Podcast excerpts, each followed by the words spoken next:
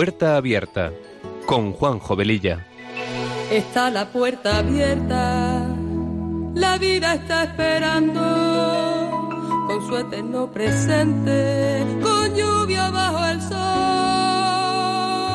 Está la puerta abierta, juntemos nuestros sueños para vencer al miedo que nos empobreció.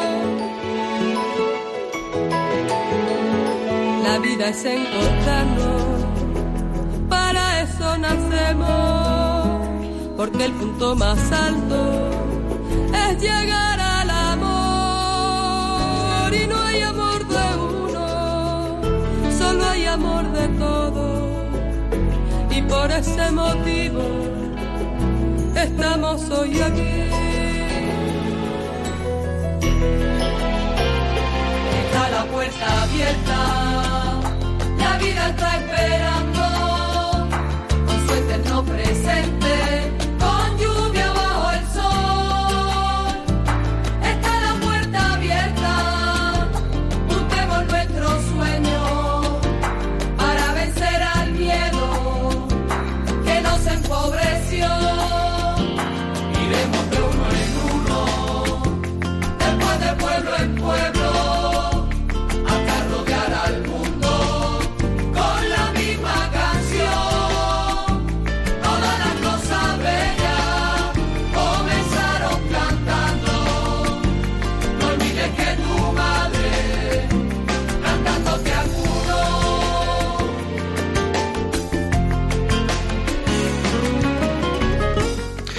Pues queridos oyentes de Radio María, muy buenas tardes. Eh, comenzamos este programa de Puerta Abierta que se emite los sábados de 3 a 4 de la tarde con una frecuencia quincenal. Con estos buenos deseos nos ponemos en manos de nuestra Madre María y del Espíritu Santo para que sean ellos los conductores del mismo y que a través de esta emisora podamos llegar a muchas personas. Nuestra sintonía dice mucho de lo que este programa pretende ser, un programa que sea una puerta abierta a temas actuales y acompañado siempre de buena música, porque las canciones ponen palabras a aquello que sentimos y que no podemos o no sabemos expresar. Y todo esto dentro de un ambiente distinto en el que también podamos eh, compartir la buena noticia del Evangelio. Pasada la primera media hora del programa, abriremos nuestras líneas para charlar con vosotros. También estamos a vuestra disposición en un correo electrónico, puerta abierta, todo seguido y en minúscula, arroba radiomaria.es. Y como dice nuestra sintonía, está la puerta abierta a la vida. La vida nos está esperando. No le pidas a Dios cosas para disfrutar la vida, sino dale gracias por la vida que te dio para disfrutar de las cosas. Una vez que hayas comenzado a ver la belleza de la vida, la fealdad comienza a desaparecer. Si comienzas a ver la vida con alegría, la tristeza desaparece porque no podemos tener el cielo y el infierno. Tú eliges, es tu opción. Y sin más preámbulos, empezamos. Thank you.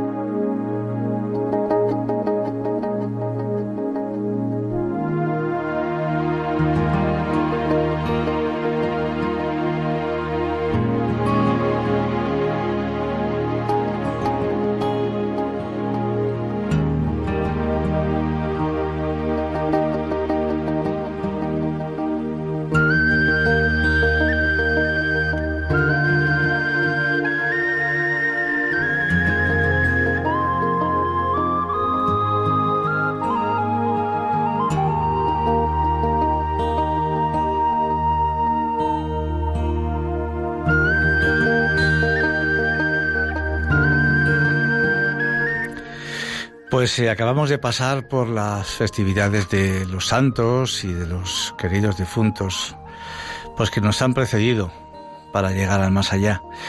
Y según estaba escuchando esta canción que nos abre siempre el programa, está la puerta abierta. La vida nos está esperando. Iremos de uno en uno a ese encuentro a esa vida que nos está esperando. Y lo único que tenemos que hacer es, pues pasar esa puerta, esa puerta que, siempre está abierta y que unos la pasan un poquito antes y otros un poquito después, pero siempre con la esperanza real de que esa vida está ahí, esperándonos hasta que Dios quiera. Y recordando un poco pues a todos nuestros seres queridos, nuestros difuntos que nos han precedido, ¿verdad? Siempre es bueno en estas fechas al menos pues hacer una visita a los cementerios, a los campos santos, eh, hacer una oración por todos ellos, porque nunca tenemos que olvidar que ellos pueden rezar por nosotros, pero no pueden ya rezar por ellos mismos, para ellos mismos, por su salvación. Sí pueden pedir a Dios por nuestra salvación, pero ellos ya no pueden hacerlo para sí mismos. Por eso qué importante es el poder recordarles siempre, eh, más quizás con más eh, insistencia si cabe en estas fechas en las que la Iglesia nos pone de manifiesto pues eh, a todos nuestros difuntos para que si andamos un poco despistados con nuestros quehaceres diarios que nos absorben tanto y tantas veces, siquiera, siquiera, pues que que este día 1 o 2 de noviembre nos acordemos, nos acordemos de ellos, ¿verdad? Pues vamos a hablar un poquito hoy de, también de todo esto, ¿no? Eh, ya iremos viendo poco a poco, iremos entrando en la materia del programa. Este verano eh, pasamos unos días en la playa, en una playa del levante español, y paseando por la orilla, pues un día se me ocurrió contar el número de personas que llevase visible algún signo religioso. Evidentemente, con todo el mundo en bañador, pues resultó muy fácil hacer ese recuento, ¿no? Yo estuve bastante rato paseando y pude hacer la comprobación entre bastantes personas. ¿Cuántas? Pues no lo sé, 300, 400, 500 personas, no lo sé.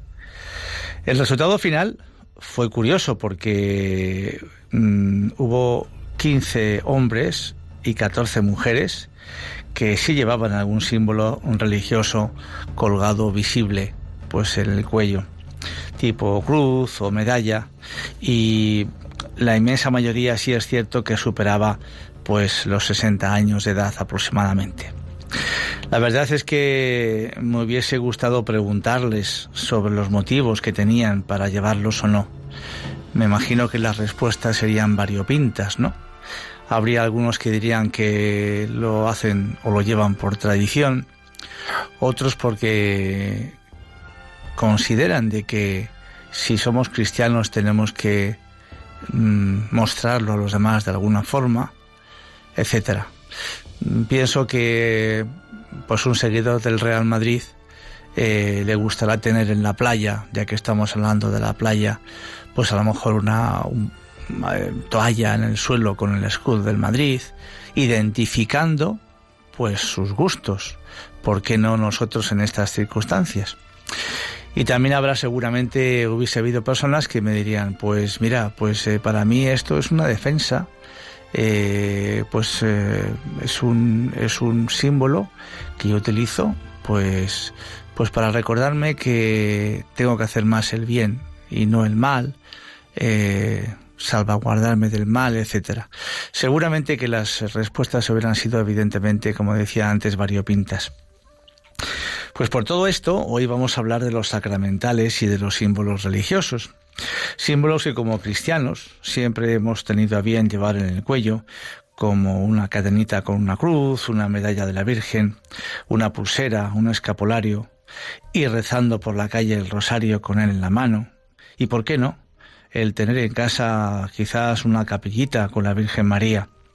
Y la pregunta que nos podemos hacer es esta. ¿Nos da vergüenza utilizarlos o tenerlos en casa a la vista? pensando en que va a llegar alguna amistad, algún vecino, y va a pensar qué si yo qué cosa. O conocemos la importancia que tiene el llevarlos, sabemos cuál es su significado o para qué se usan. O simplemente mm, no los llevamos porque no creemos en lo que representan. Pues muchos de estos artículos son sacramentales. ¿Y qué son los sacramentales? Pues son signos u objetos religiosos que la Iglesia Católica ha instituido para ayudarnos a conseguir una vida más santa y obtener favores de Dios mediante las oraciones de la Iglesia, las cuales son ofrecidas para todos aquellos que los utilizan y por medio de la devoción que inspiran. Aquí entran también las procesiones, las peregrinaciones, los jubileos, las exequias. Evidentemente hay diferencias entre los sacramentos y los sacramentales. El nombre de sacramentales nos trae a la memoria el de sacramentos y manifiesta una íntima relación entre unos y otros. Los sacramentales ayudan a los hombres a que se dispongan a recibir mejor los efectos de los sacramentos, efectos llamados principales. Mientras los sacramentos son de institución divina, pues los ha instituido el mismo Jesucristo, los sacramentales son de institución eclesiástica, es decir, los ha creado la Iglesia, y a través de la oración de ésta conseguimos sus bienes. Los sacramentos son necesarios para la salvación, pero los sacramentales no. Las personas ya de cierta edad nos podrían explicar muy bien todo esto, quizá nuestras madres o abuelas, porque con el paso del tiempo se va perdiendo el porqué de las cosas si no se transmiten debidamente. Una pregunta que nos podríamos hacer es si regalamos hoy artículos religiosos, por ejemplo, a un recién nacido, o cuando algún niño hace su primera comunión, etc. Es curioso que el típico niño Jesús de toda la vida, que se solía regalar pues en estos eventos con mucha frecuencia, ahora para encontrarlo para regalárselo a alguien. Si quitamos las tiendas especializadas, que son más bien escasas, donde se suelen encontrar es en las tiendas de los chinos. Pues parece mentira, pero es así. Por eso, sin comentarios. Dentro de las cruces existen unas 14 tipos de cruces cristianas y unas 4 no cristianas. Y posiblemente pueda que haya alguna más. Hemos elegido algunas de ellas. Eh, está la Cruz de San Andrés en forma de aspa que representa el martirio de San Andrés Apóstol, según una tradición muy antigua que cuenta que el apóstol fue crucificado, amarrándole durante tres días, los cuales aprovechó para predicar e instruir en la religión a todos los que se le acercaban. Es representación de humildad y sufrimiento, y en heráldica simboliza caudillo invicto en combate. Hay, por cierto, un cuadro precioso de Murillo titulado El martirio de San Andrés, que nos describe perfectamente esta escena. Vamos a hablar ahora de la medalla jubilar de San Benito y también de su cruz, la cruz de San Benito. La medalla es una exaltación del amor a Cristo. Se reconoce su poder para alejar el mal por medio de la fe de sus seguidores. Es un sacramental reconocido por la Iglesia como poseedor de un gran poder de exorcismo. Fue instituido en memoria de San Benito y como todo sacramental, los católicos no ponen su poder en la medalla misma, pues consideran que ese poder viene de Cristo, quien lo otorga a la Iglesia, y por la fervorosa disposición de quien usa la medalla. El 12 de marzo de 1742, Benedicto XIV otorgó indulgencia plenaria a la medalla de San Benito si la persona cumple una serie de condiciones, una serie de requisitos. Y también hay indulgencias parciales en otros casos concretos.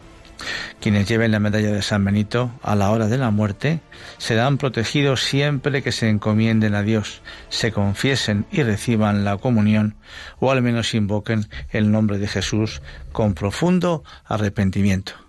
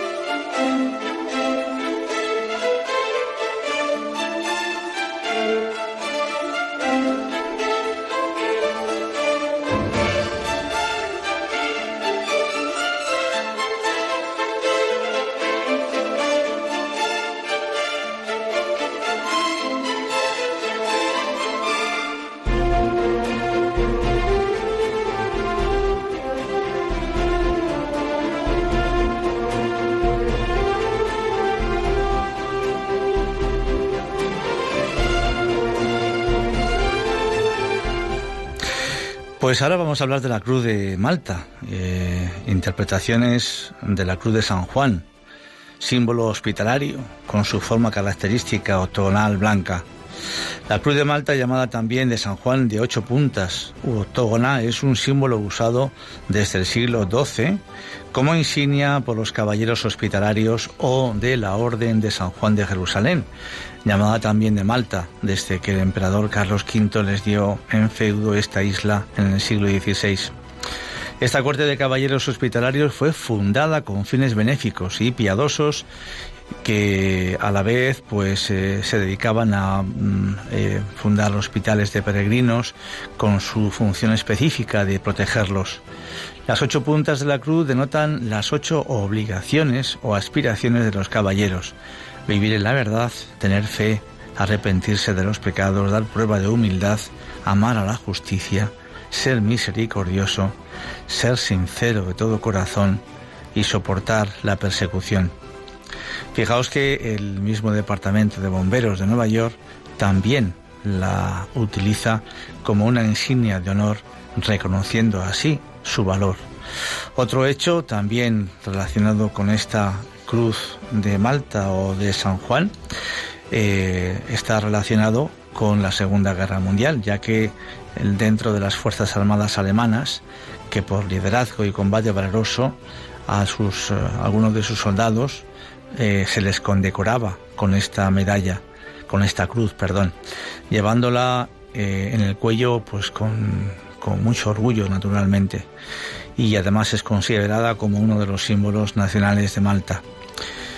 Eh, quizás estas eh, cruces, porque podríamos estar hablando de muchas más, pero yo creo que es importante que sepamos lo que vemos, perdón, lo que hacemos, sepamos eh, mm, conocer los detalles de todas estas cosas, ¿no? Que de alguna forma las podemos llevar en el cuello colgadas simplemente porque su forma nos guste, pero si conocemos lo que hay detrás y de alguna manera también intentamos eh, hacer y ser lo que detrás de ellas se esconde, pues también puede ser precioso, ¿no? Yo llevo esta cruz porque sé lo que hay detrás de ella y me animo a mí mismo a poder hacer eh, lo que de alguna forma representa. Vamos ahora a hablar del escapulario verde del Inmaculado Corazón de María. Los escapularios que posiblemente a lo mejor hoy, mm, luego en las llamadas me, lo eh, confirmáis o no, eh, yo creo que se utilizan mm, pues bastante menos de lo que se utilizaba hace unos cuantos años. Quizás 30, 40, 50 años. Y detrás de todos estos vamos a hablar de, dos, del escapulario verde del Inmaculado Corazón de María y del escapulario de la Virgen del Carmen. Lo que esconden detrás de todo ello, lo que representan, es que es muy fuerte, es muy fuerte. Entonces, eh, evidentemente, para el que no cree, pues es como un papel que no sirve para nada. Pero pero por sí, vamos a pensar en el por sí. Eh, ¿Y si lo que representa todos estos eh, artículos, yo que a lo mejor no me lo creo mucho, pero tampoco me causa ningún trastorno el poderlos tener en casa, eh, quizás regalárselos a una persona que esté mal, que está al borde de la muerte, simplemente decirles, mira, yo, mm, yo no creo mucho en esto, pero, pero me han dicho que esto tiene mm, detrás un poder mm, precioso que te pueda ayudar. Pues mira, yo te lo regalo y ya está. Si tú consideras que en tu libertad lo debes eh, acoger, pues animarnos también un poco todo esto. Porque el escapulario verde eh, también es un sacramental que la Santísima Virgen nos entregó por medio de Sor Justina Vizqueiburu, contemporánea de Santa Catalina Labouré, a quien la Virgen le entregó también la medalla milagrosa. Ambas son hijas de la caridad. Y Sor Justina fue muy favorecida por la Santísima Virgen con varias apariciones y murió en olor de santidad en el año 1903. La Santísima Virgen se le apareció y en su mano izquierda sostenía lo que parecía ser un escapulario o insignia de alguna clase. El cuadrado de tela estaba atado con cordones verdes y durante esta visión se le dio a conocer por una revelación interior el significado de esta aparición. Representaba un nuevo medio para alcanzar gracias, el escapulario del Inmaculado Corazón.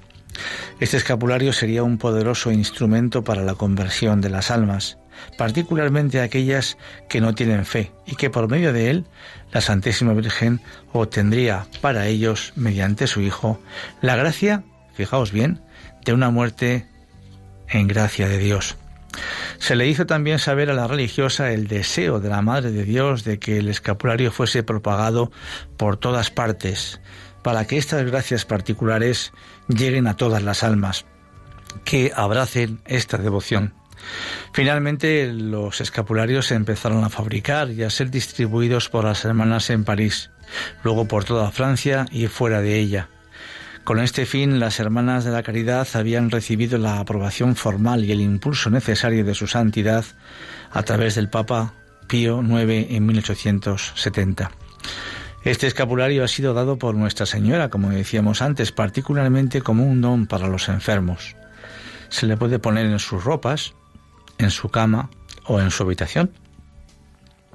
Y si la persona a quien se le aplica no dijera la jaculatoria, el que le haya pronunciado el escapulario puede decirla por el mismo enfermo sin ningún problema. Los prodigios que ha producido este escapulario atestiguan la bendición y el cumplimiento de la promesa de la Virgen a todos los que lo lleven y digan esta jaculatoria. Hará grandes conversiones, particularmente para alcanzar la una muerte a los pecadores y a los que no tienen fe. Este escapulario no requiere ninguna fórmula particular de investidura, sino solo la bendición de algún sacerdote católico. A diferencia de otros que hacen necesario llevarlos puestos, este puede llevarse puesto o no, e incluso tenerlo entre nuestras pertenencias, quizás entre nuestra ropa, en nuestra mesilla. La ejaculatoria encontrada en el escapulario debe orarse al menos diariamente, y es así. Inmaculado Corazón de María, ruega por nosotros ahora y en la hora de nuestra muerte. Es facilito, porque es un trocito, como veréis, del Ave María. Si la persona para quien estas gracias se buscan no dice esta oración, como decíamos antes, la persona que se lo ha regalado lo puede hacer por ella.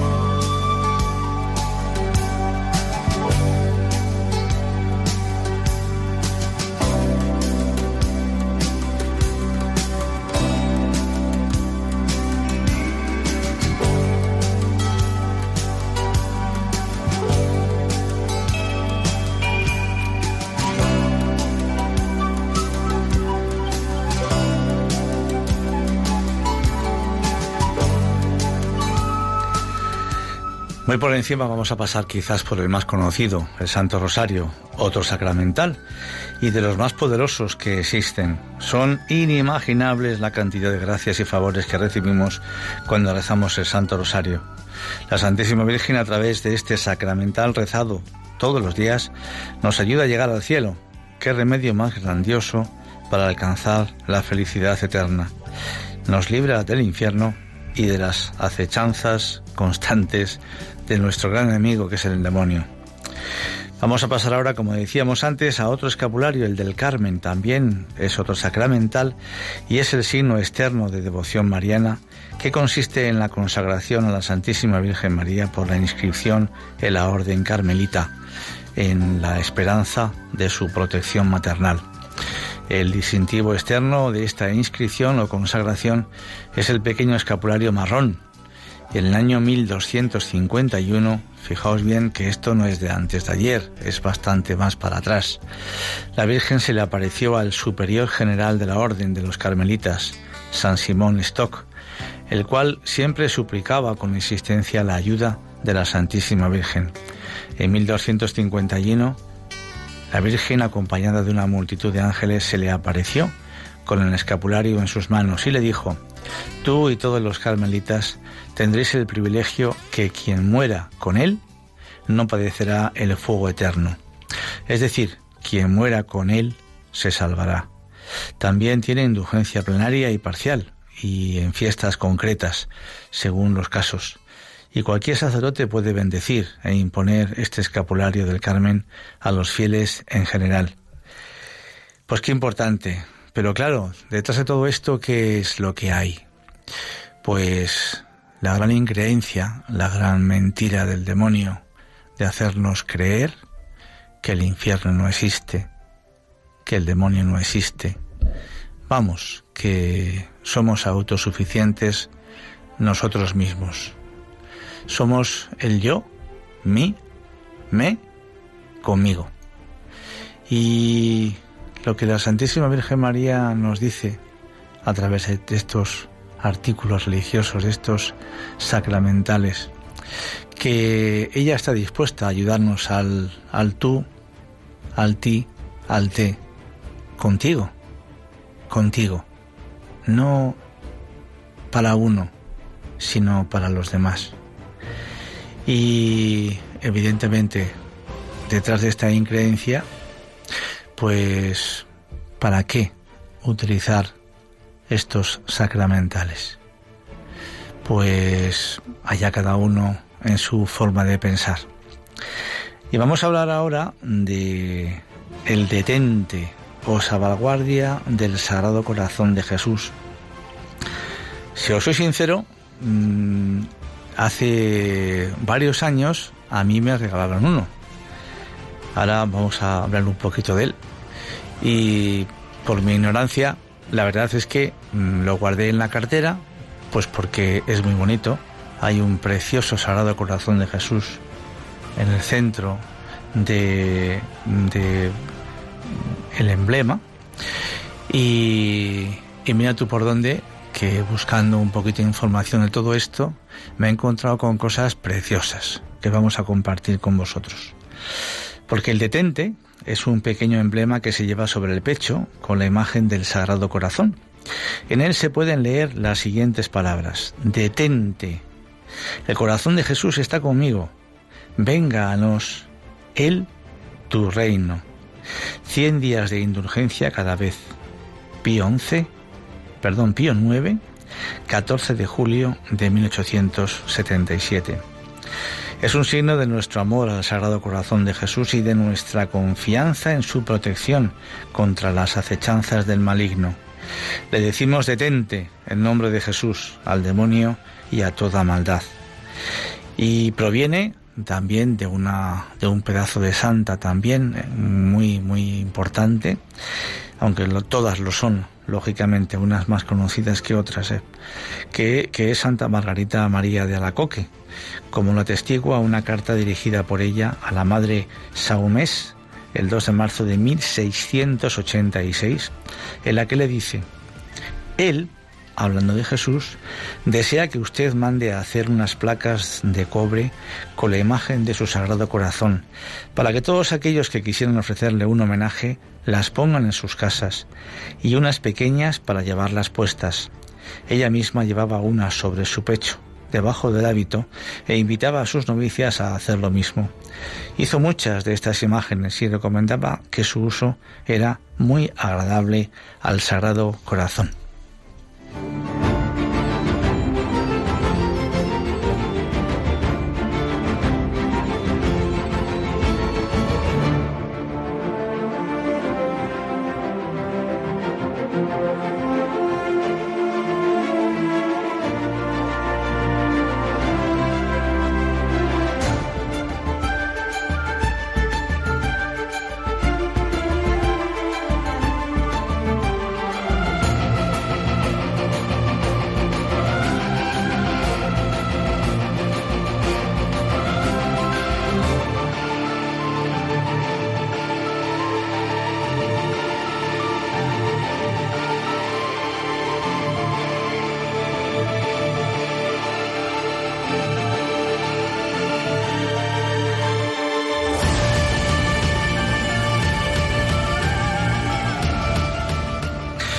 Y fue especialmente en el año 1720, durante una terrible plaga en Francia, en la ciudad de Marsella, que este pequeño escapulario, o como se le llamó con el nombre de salvaguardia, se difundió entre todos los fieles.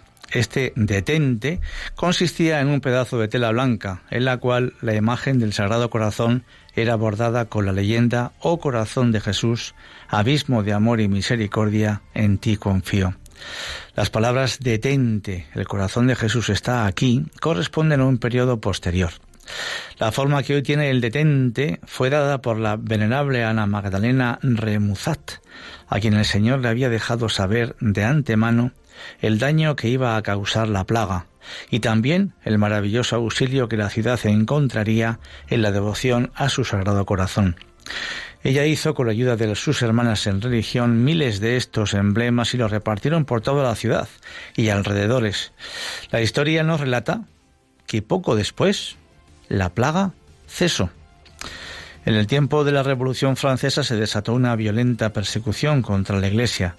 Estos escapularios se detuvieron por la manifestación viva del fanatismo y como evidencia de hostilidad al régimen revolucionario.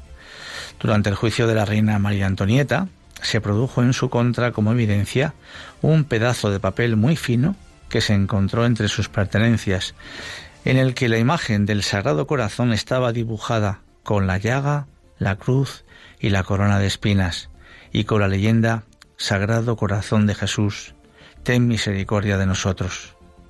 El uso del detente se extendió grandemente, especialmente desde 1866, durante los estragos producidos por la epidemia del cólera también en diversas partes de Francia y otros lugares.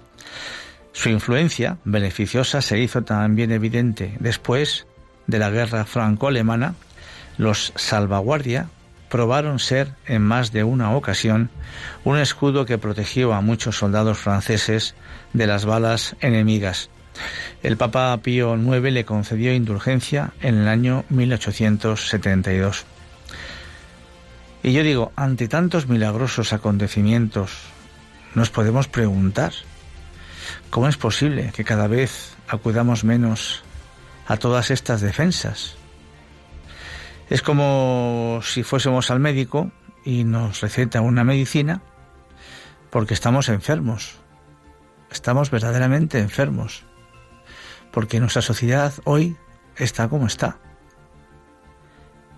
Y nos negamos a tomar esta medicina, pues porque no confiamos en ella. Los resultados, pues, son los que son.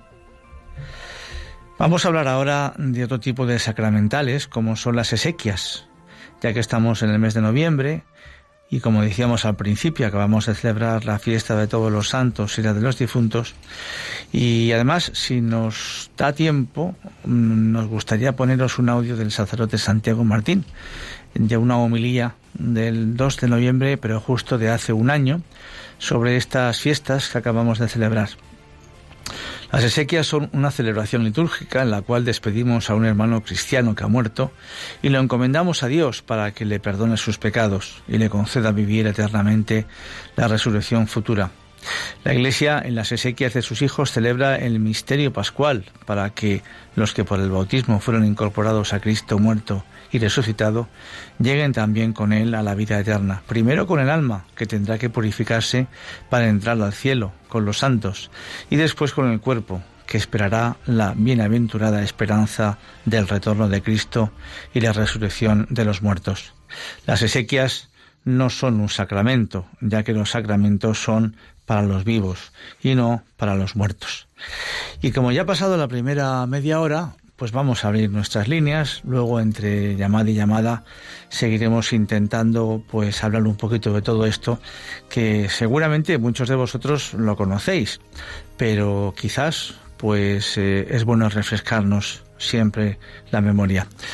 Estamos en Radio María, estamos en el programa Puerta Abierta que emitimos cada 15 días de 3 a 4 de la tarde y os decimos el teléfono de contacto 91 005 94 19 91 005 94 19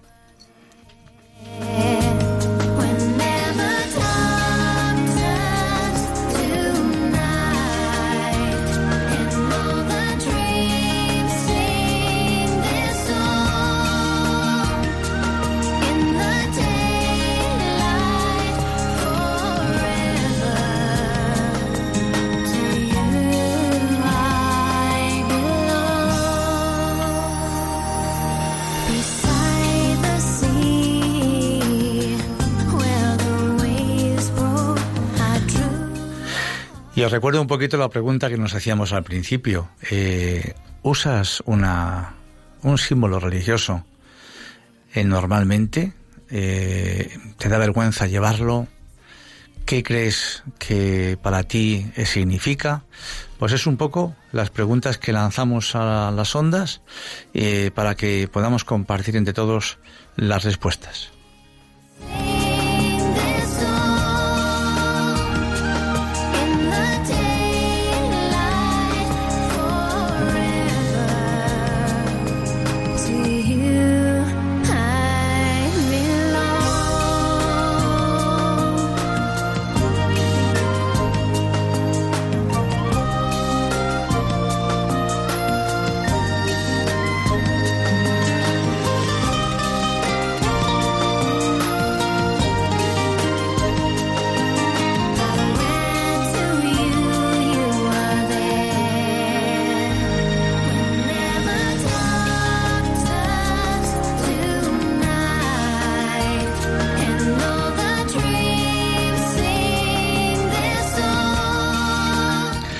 Susana, buenas tardes. Adelante, ¿cómo estás?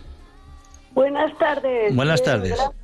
bueno, pues que estaba escuchando el programa y quería decirle que, a ver, primero eh, varias cosas, pero breve. Mira, primero que las cruces, pues que ha habido una temporada que se han llevado muchísimo, muchísimo como de moda. Entonces se han llevado, bueno, han, venden y han vendido ahora menos, pero pendientes de cruz, anillos de cruz, bueno, de todo, de, en cruces, pulseras, de todo, porque cuando hay una moda es que luego arrasa, se arrasa y ha habido y de todo eso. Luego, eh, segundo que mm, que he visto, o sea, segundo que en alguna que de la cruz a mí me parece un poco, a ver, me gusta, pero pero es que yo he entrado a veces en, algún, en otros países eh, a, iglesias ortodoxas y eso, yo sé de qué entras, ves la cruz y no ves a María, pues que me parece como un poco a mí cojo aún. Y luego eh, también pues que, evidentemente que todo nos entra por los ojos y, lo que llevamos pues que, sí que representa que, ah, que, tienes fe en, eso que llevas. Y hasta hace poco, pues he visto también, empezó a ver camisetas y cosas con eso de santos, pero eso no ha cuajado, no ha cuajado aún tanto la moda, pero pero y se empezaron a, o sea, que cuando es la moda se puede encontrar en todos sitios cosas así. Claro. Y hay que aprovechar. Y, nada, y eso, que, que todo nos entra por eso. Y si hay que bendecirlo, también le quería preguntar si hay, que, si hay que llevarlo bendecido. ¿Y qué me dice de los peces de los antiguos cristianos? Que he visto a veces peces en, en pulseras y eso. Y nada más, y muchas gracias por su programa. Pues muy bien, muchas gracias a usted, por supuesto. Evidentemente, eh, el tema de las modas también está ahí. Eh, eh, se ve inclusive gente, volviendo un poco al tema de la playa, me encontré también con algún caso de algunos jóvenes que llevaban un rosario en el cuello. Y mm, bueno, pero mm, lo llevaban por, por moda, no porque realmente fuesen rezando el rosario. Porque, que es curioso, si en, en una playa, que es donde se puede ver si llevas un signo religioso encima o no, llevas un rosario en el cuello, a lo mejor no pasa nada. Pero si lo llevas en la mano con esa intención de ir rezándolo, parece como que te miran mal. Es curioso, ¿no? Entonces, eh, a esas personas que llevan un anillo, que llevan unos pendientes con una cruz, pues eh, tendrían que, habría que preguntarles por qué lo llevan, si lo llevan por moda o lo llevan porque realmente se consideran cristianas, ¿no? Pero en fin, mm, allá cada cual y cada uno en su libertad. Eh, Marta de Segovia. ¿Marta? Sí. Sí, adelante Marta, buenas tardes. Hola, buenas tardes. Bueno, yo quería decir que siempre me gusta llevar una cruz, una medalla y bueno, además de que a mí me identifica como cristiana y como seguidora de Cristo, a mí también me ayuda, no solo porque en un escapulario, pues yo creo que la Virgen me ayuda, sino que también me ayuda, pues a no dejar mal, o sea, es decir, si yo llevo una cruz, pues no voy a estar insultando o si no voy a estar, yo qué sé, haciendo, no sé, porque me parece como que no la llevaría con honor o con, con bueno, como la debería llevar, ¿no? Claro. Eso, eso por un lado. y, además me gusta, me gusta que, se vea que, no sé, me gusta que se vea que soy cristiana. Estoy muy, muy contenta de serlo y, bueno, me siento muy afortunada de, ser cristiana y de, de poderlo proclamar. ¿Tiene usted, tiene usted hijos, tiene usted nietos? Sí, sí, sí, sí, tengo, tengo un hijo de 19 años, que bueno, pues también la verdad que es, es cristiano, bueno, es bueno, cristiano por supuesto, porque está bautizado, pero me refiero a que es muy seguidor de también de la fe, afortunadamente, y bueno, va por un camino muy bueno, que de lo cual le, doy gracias a Dios también. Pues estupendo. Y, solo una cosita quería decir, por favor. Es que, bueno, tiene que ver con esto y no, pero bueno, mire, que es que en Segovia estamos preocupadísimos, muchísimos cristianos, porque quieren hacer una imagen al, al diablo y ponerla al lado del acueducto.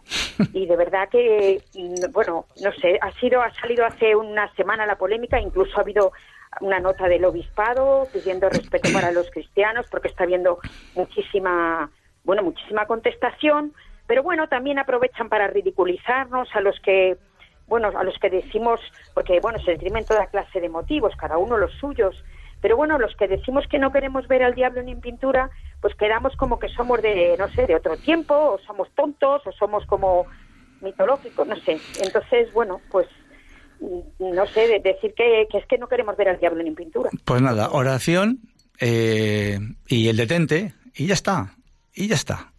Eh, todo esto son, pues, eh, jugarretas de, de nuestro gran enemigo y nosotros pocas posibilidades tenemos mm, físicamente, porque no vamos a enfrentarnos con nadie. Pero el enfrentamiento tiene que ser a través de la oración. Ese es el mejor enfrentamiento que hay. La oración mueve montañas. Entonces, mm, nos lo dice Jesús en el Evangelio. El problema es que tantas veces nosotros no lo creemos. Bien, porque muchas veces creemos y que creemos y queremos que los resultados sean manifiestos e inmediatos y los tiempos nuestros no son los tiempos del Señor. Entonces, eh, pues por supuesto, oración. Ese es el, el gran arma que tenemos eh, a través de las, de las cruces, a través de los escapularios, todo lo que estamos hablando. Esto es, eh, pues eso, en, la gran defensa que tenemos los cristianos, que nosotros no podemos, no podemos contra todas estas cosas. Tenemos a Esperanza de Santander, adelante. Hola. Hola, buenas tardes. Buenas tardes. Yo es que llevo siempre una crucecita de madera que me regaló un, sacerdote. Sí. Y, y, mi amiga lleva un rosario colgado, pero ya me has contestado que ella sí reza el rosario, ¿sabes? Ajá, sí. Pero y le lleva en el coche también. Ajá. Y yo la digo, pero que no te cuelgues el rosario. Y es que yo quería saber si colgar el rosario es una falta a la iglesia o No, no, no, no, para nada, para nada. Pero lo único que hay que saber poner? Lo único que poner rosario? Mm, yo creo que no hay ningún problema. Lo que sí es cierto es ¿por qué me pongo un rosario en el cuello? ¿Por moda? Ah, por... o, porque realmente creo que, que es bueno para mí. Esa es la gran diferencia. Es como si me pongo una corbata. Me puedo poner una corbata o no me la puedo poner. Depende de que me guste o no me guste.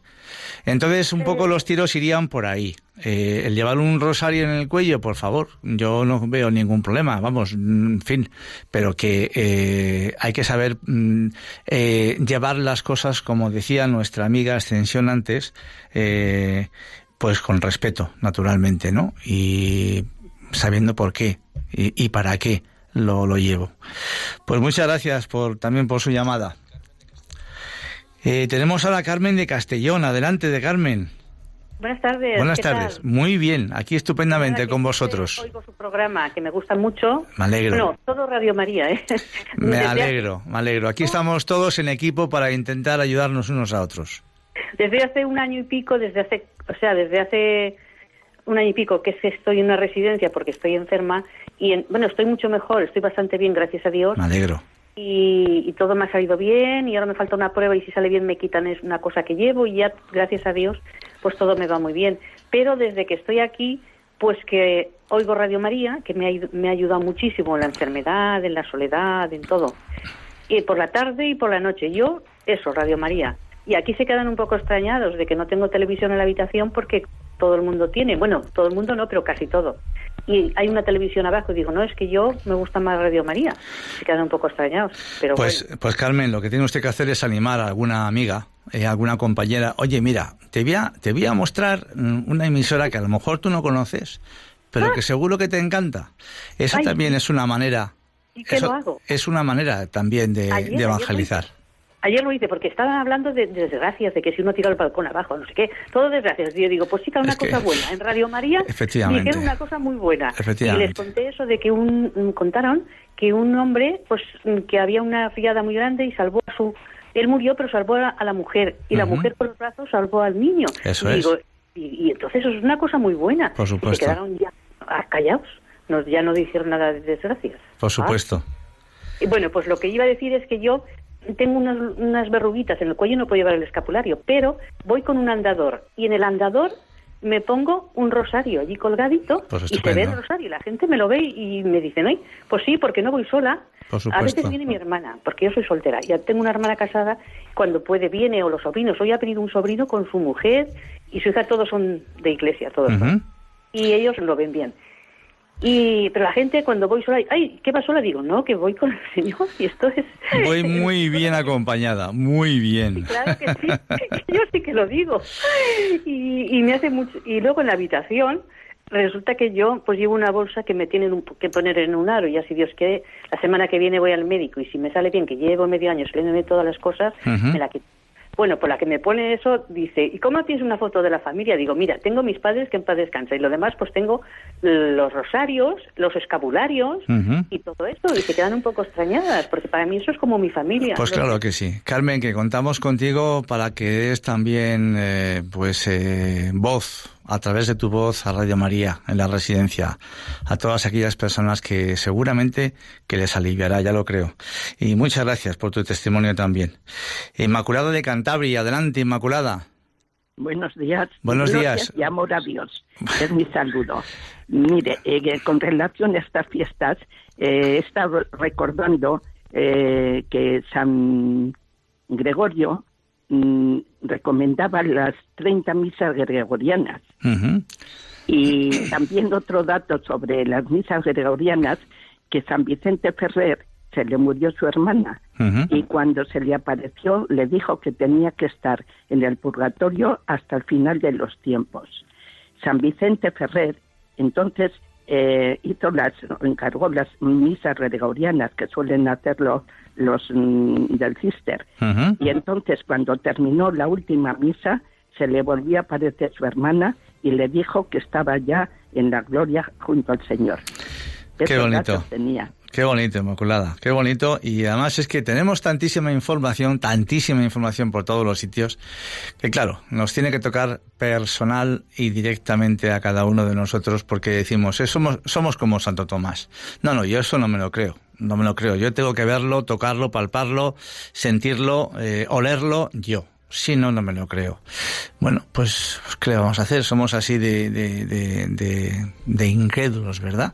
Pero hay tantísimos, tantísimos, tantísimos casos de personas que, que nos han eh, dado su testimonio, ¿no? Y que nos podemos agarrar a él, porque, bueno, eso enriquece nuestra vida. Tenemos a Anabel, Anabel de Coria. Adelante, buenas tardes. Hola, muy buenas tardes. ¿Cómo estamos, Anabel? Yo tengo, muy bien. Me alegro. Yo tengo una historia breve, pero muy hermosa de un sacramental y me pasó recientemente que en la última mamografía, que gracias a Dios salió todo muy bien, yo gracias a Dios no he tenido nada de esto, yo eh, apretaba el escapulario, que lo suelo tener en mi sopa interior, y la chica que me la hizo la enfermera me dice, ¿qué tienes ahí? ¿Es un amuleto? Y yo le contesté, la Virgen es mi madre. Y hoy es que me emociono. Y luego la chica, que se ve que, pues si no era atea, calentito, me dice, pues esta noche reza por mí.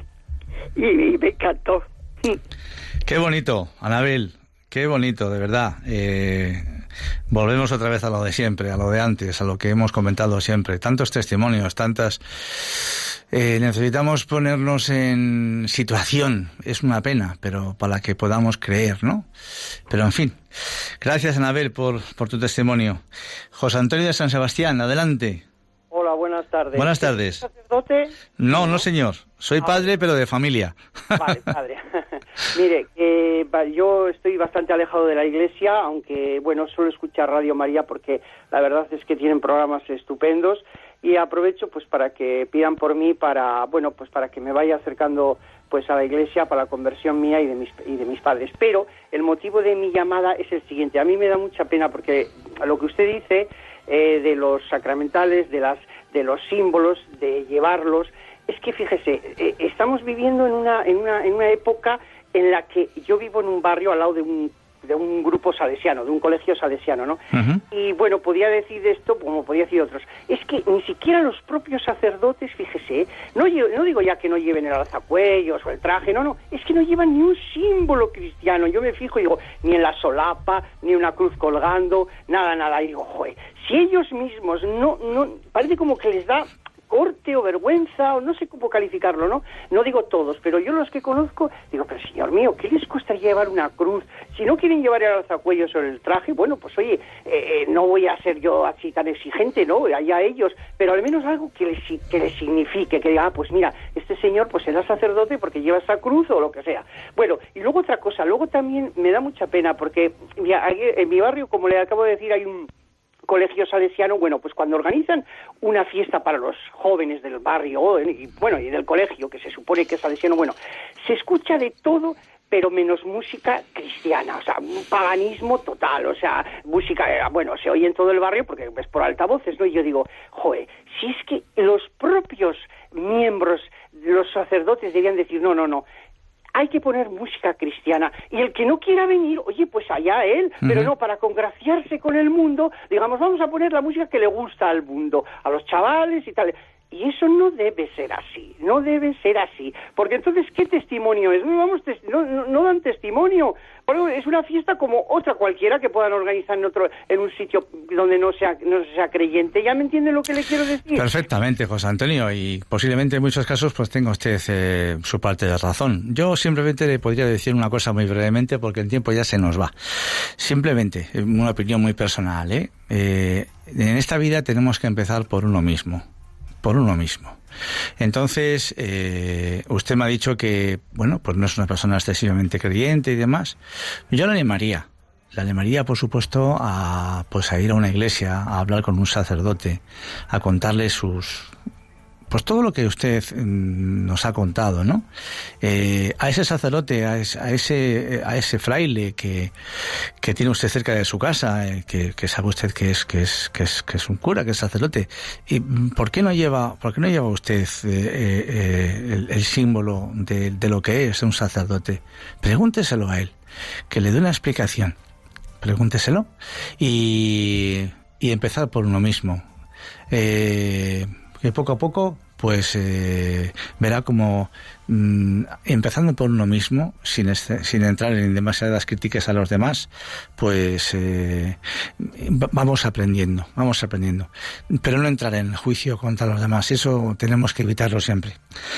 Y tenemos a, Ana María de Pontevedra, ya muy deprisa, súper rápido, me dicen en el control. Adelante. Buenos días, buenos días, buenos Días. Yo solamente quería decir que Salomón tuvo de Dios el don de la sabiduría y nos ha dejado muchos signos y muchos em, muchos emblemas, muchas cosas para defendernos del maligno. Y la mejor la, la, mejor señal que nos ha dejado Jesucristo es la cruz, que significa el mundo espiritual, la vida espiritual. La cruz quiere, la cruz de, la vida espiritual es la cruz que llevamos.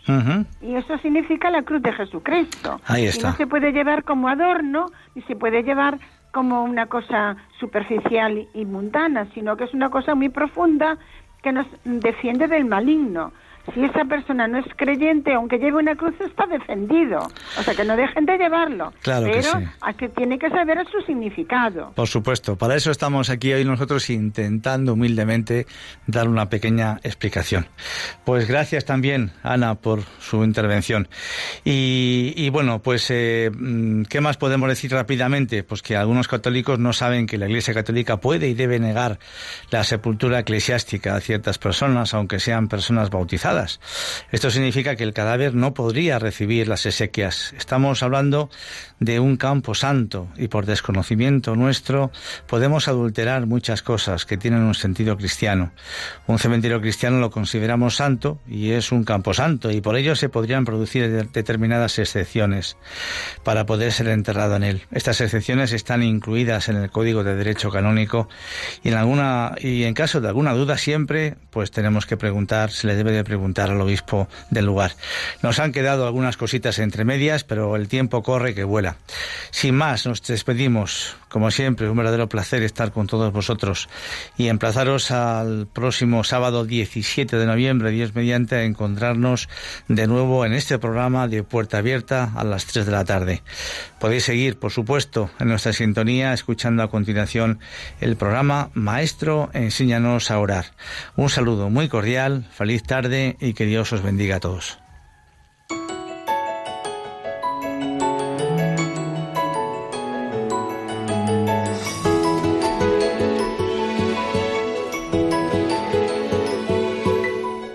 Y así termina Puerta Abierta, un programa dirigido por Juan Jovelilla.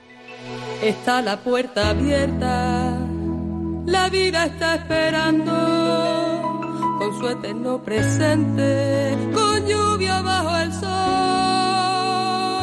Está la puerta abierta, juntemos nuestros sueños para vencer al miedo que nos empobreció.